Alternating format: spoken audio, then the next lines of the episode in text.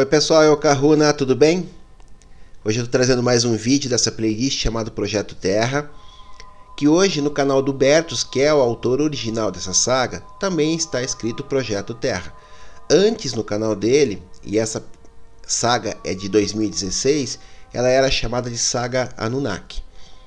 É uma tradução, são 40 e poucos episódios, vai dar um pouco de diferença entre o número de capítulos dele com o que eu estou colocando aqui no canal, porque nos primeiros capítulos eu tentei trazer uma explicação do que era o projeto Terra.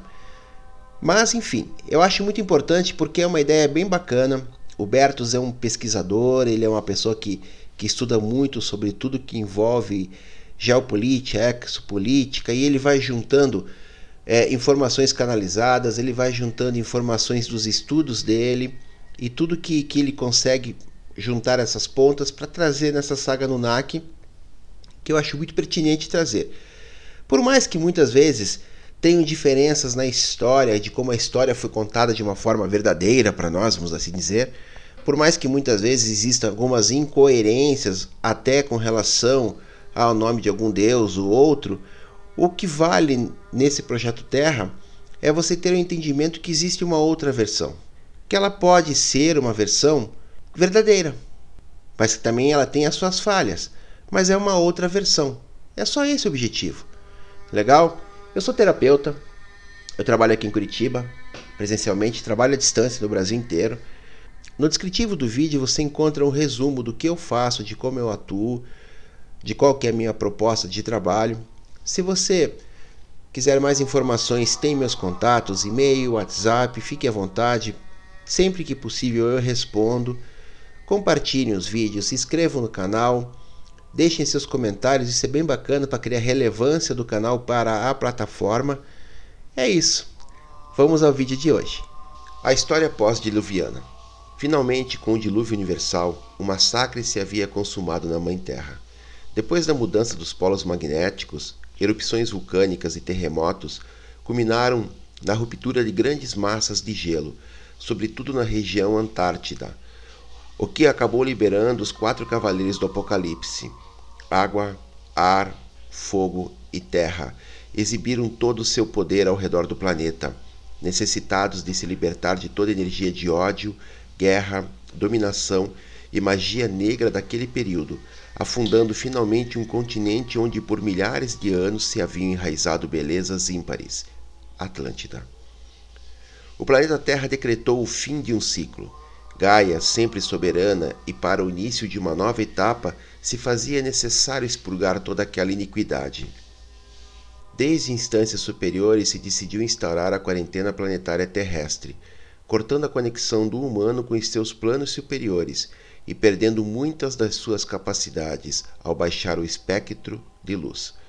Devemos entender que boa parte do Gênesis bíblico faz referência confusa à Atlântida, utilizando arquétipos e símbolos, mas sem mencioná-la especificamente, por mais estranho que possa parecer, mas foi uma parte do nosso passado proibido que querem esconder a todo custo.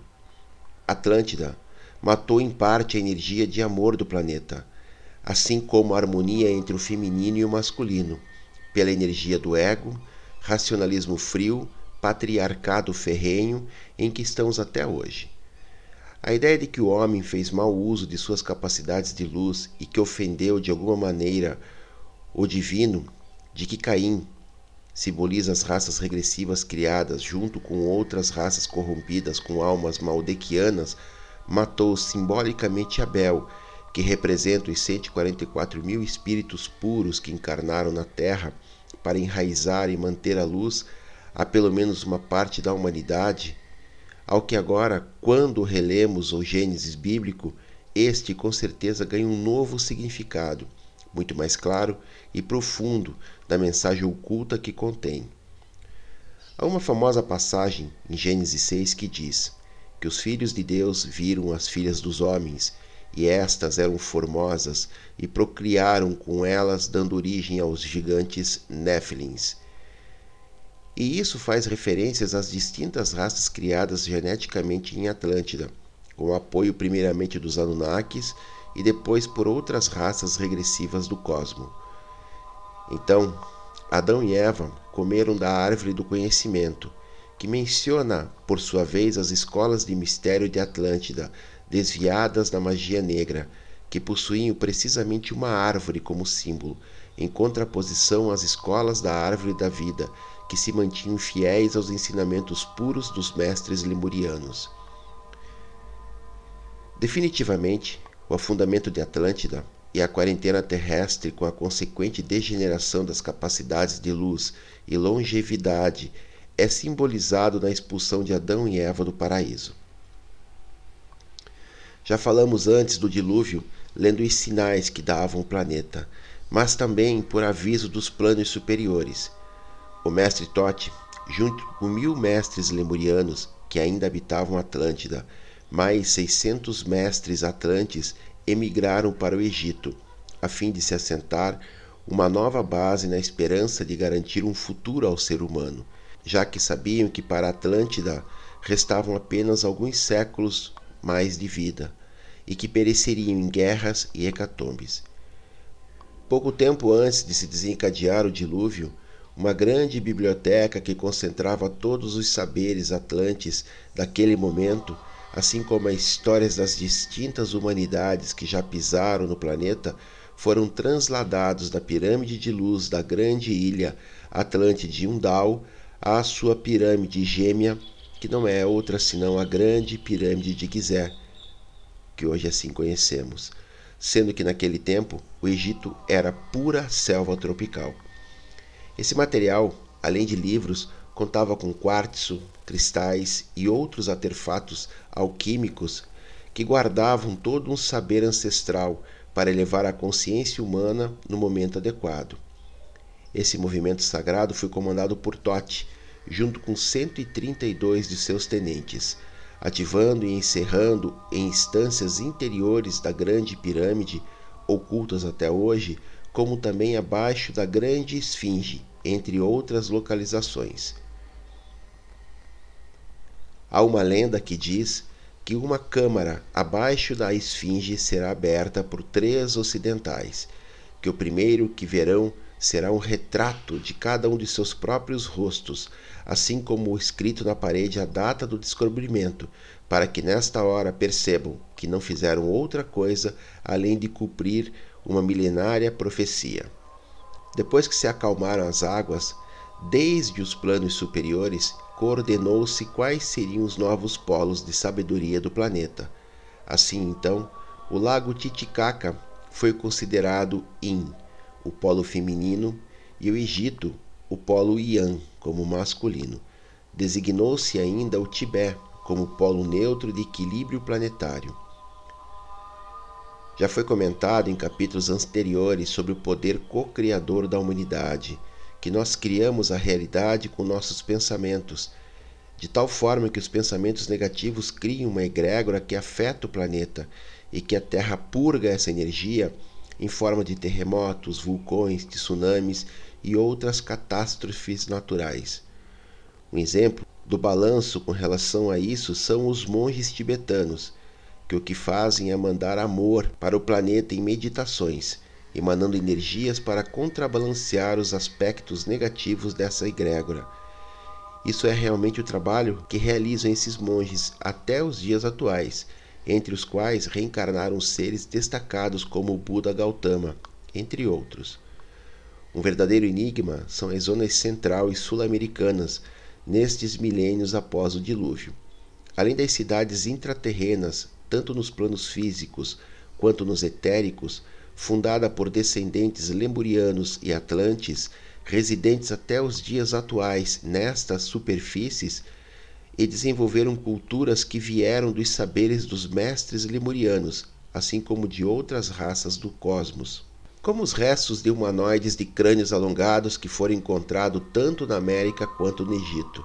Como se diz, um autêntico mistério enterrado através dos milênios sua quase desconexão com o velho mundo e por estarem muitos de seus vestígios tapados pela selva. Quantas cidades e pirâmides estão enterradas na América Central, Equador, Bolívia, Peru ou na imensidão do Brasil? Quantos mistérios essas terras esconde até hoje em dia é um delicioso enigma. Há de se dizer até onde pode chegar tudo isso por fontes filtradas procedentes dos programas espaciais secretos, que existiria na Antártida vestígios de cidades, apresentando as mesmas estruturas de pedra em forma de H que podemos ver, por exemplo, no complexo monumental de Pumapunco em Tijuanaco, na Bolívia.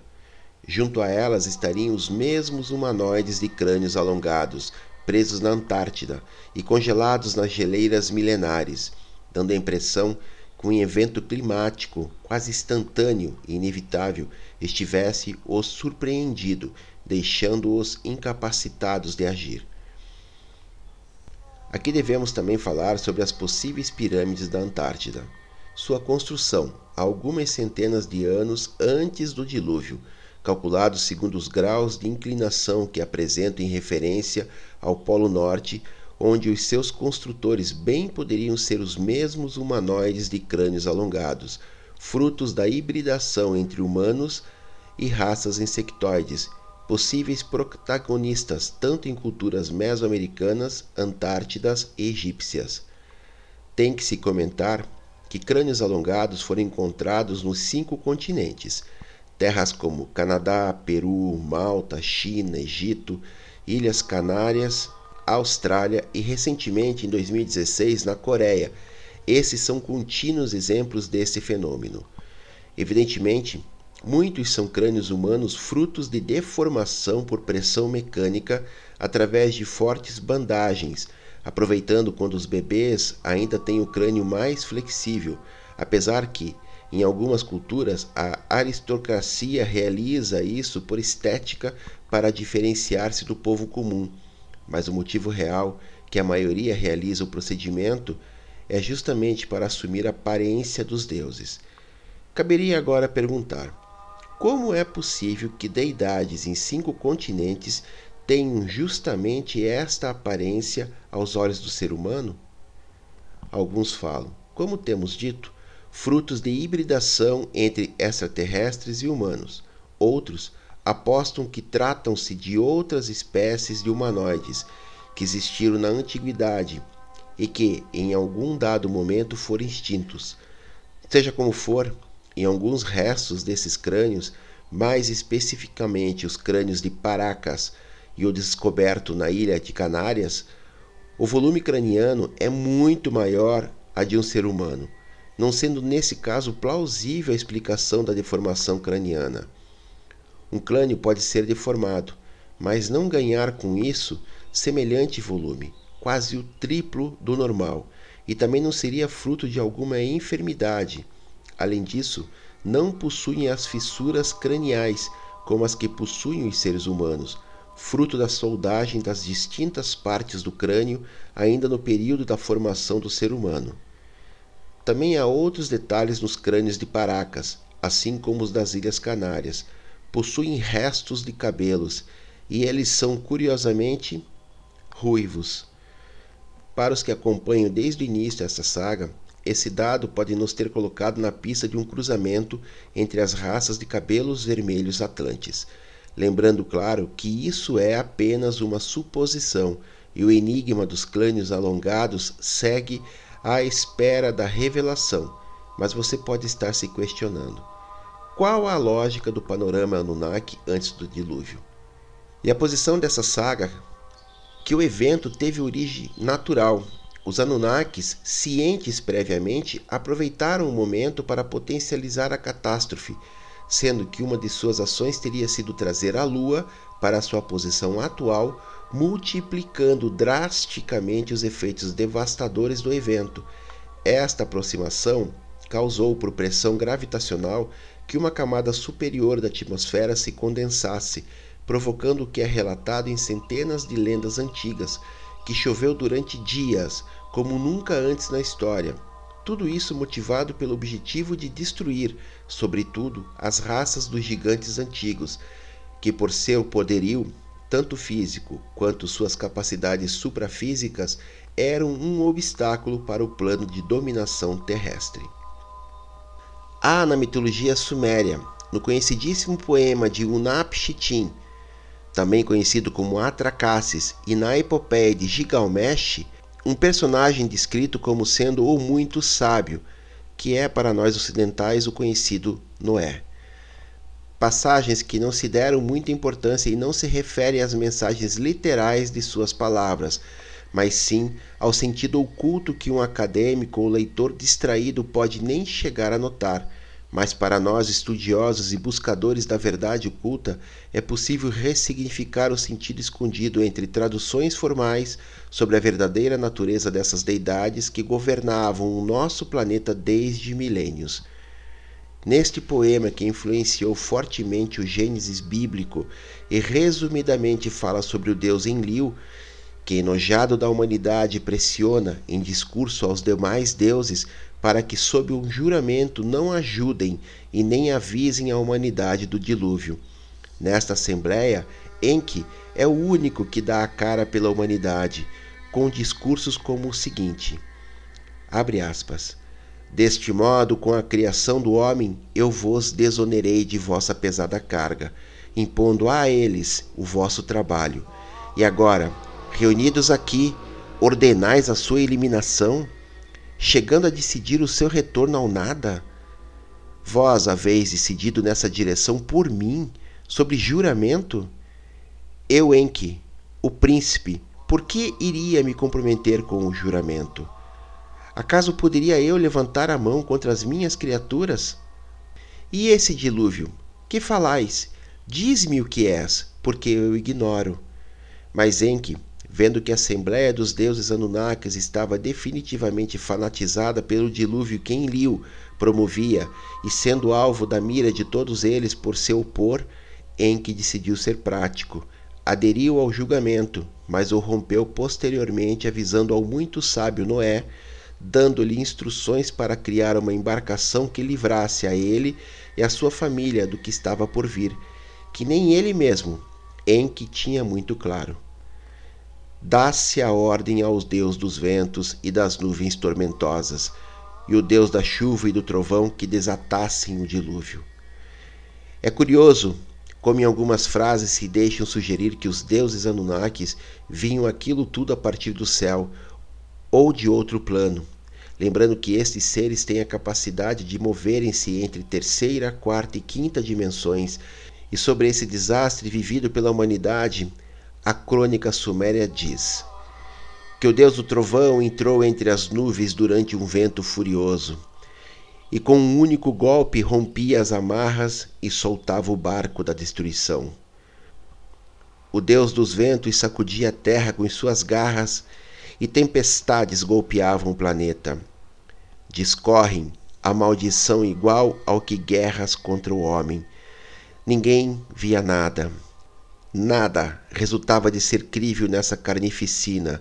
O dilúvio movia-se como um touro e a escuridão era profunda. Tudo havia desaparecido e os humanos morriam como moscas. O estrondo do dilúvio assustava até os deuses que haviam perdido a razão e com vergonha ao ver como eram arrancados seus filhos diante de seus olhos. É isso, pessoal. Esse é o capítulo de hoje. Esse capítulo ele tem um paralelo muito bacana com o capítulo lá do, do, do Retorno de Nana, do livro, que fala sobre o dilúvio, como que é arquitetado por Enlil, né? que é o Yahvé, e como que o Enki consegue pegar e levar as informações para Noé. Então, vale a pena começarem a, a juntar as, as pontas e fazer um paralelo entre as duas histórias, né? É isso. Se inscreva no canal, compartilhe os vídeos, faça seus comentários, deixe um joinha. Mahalo no Iloa.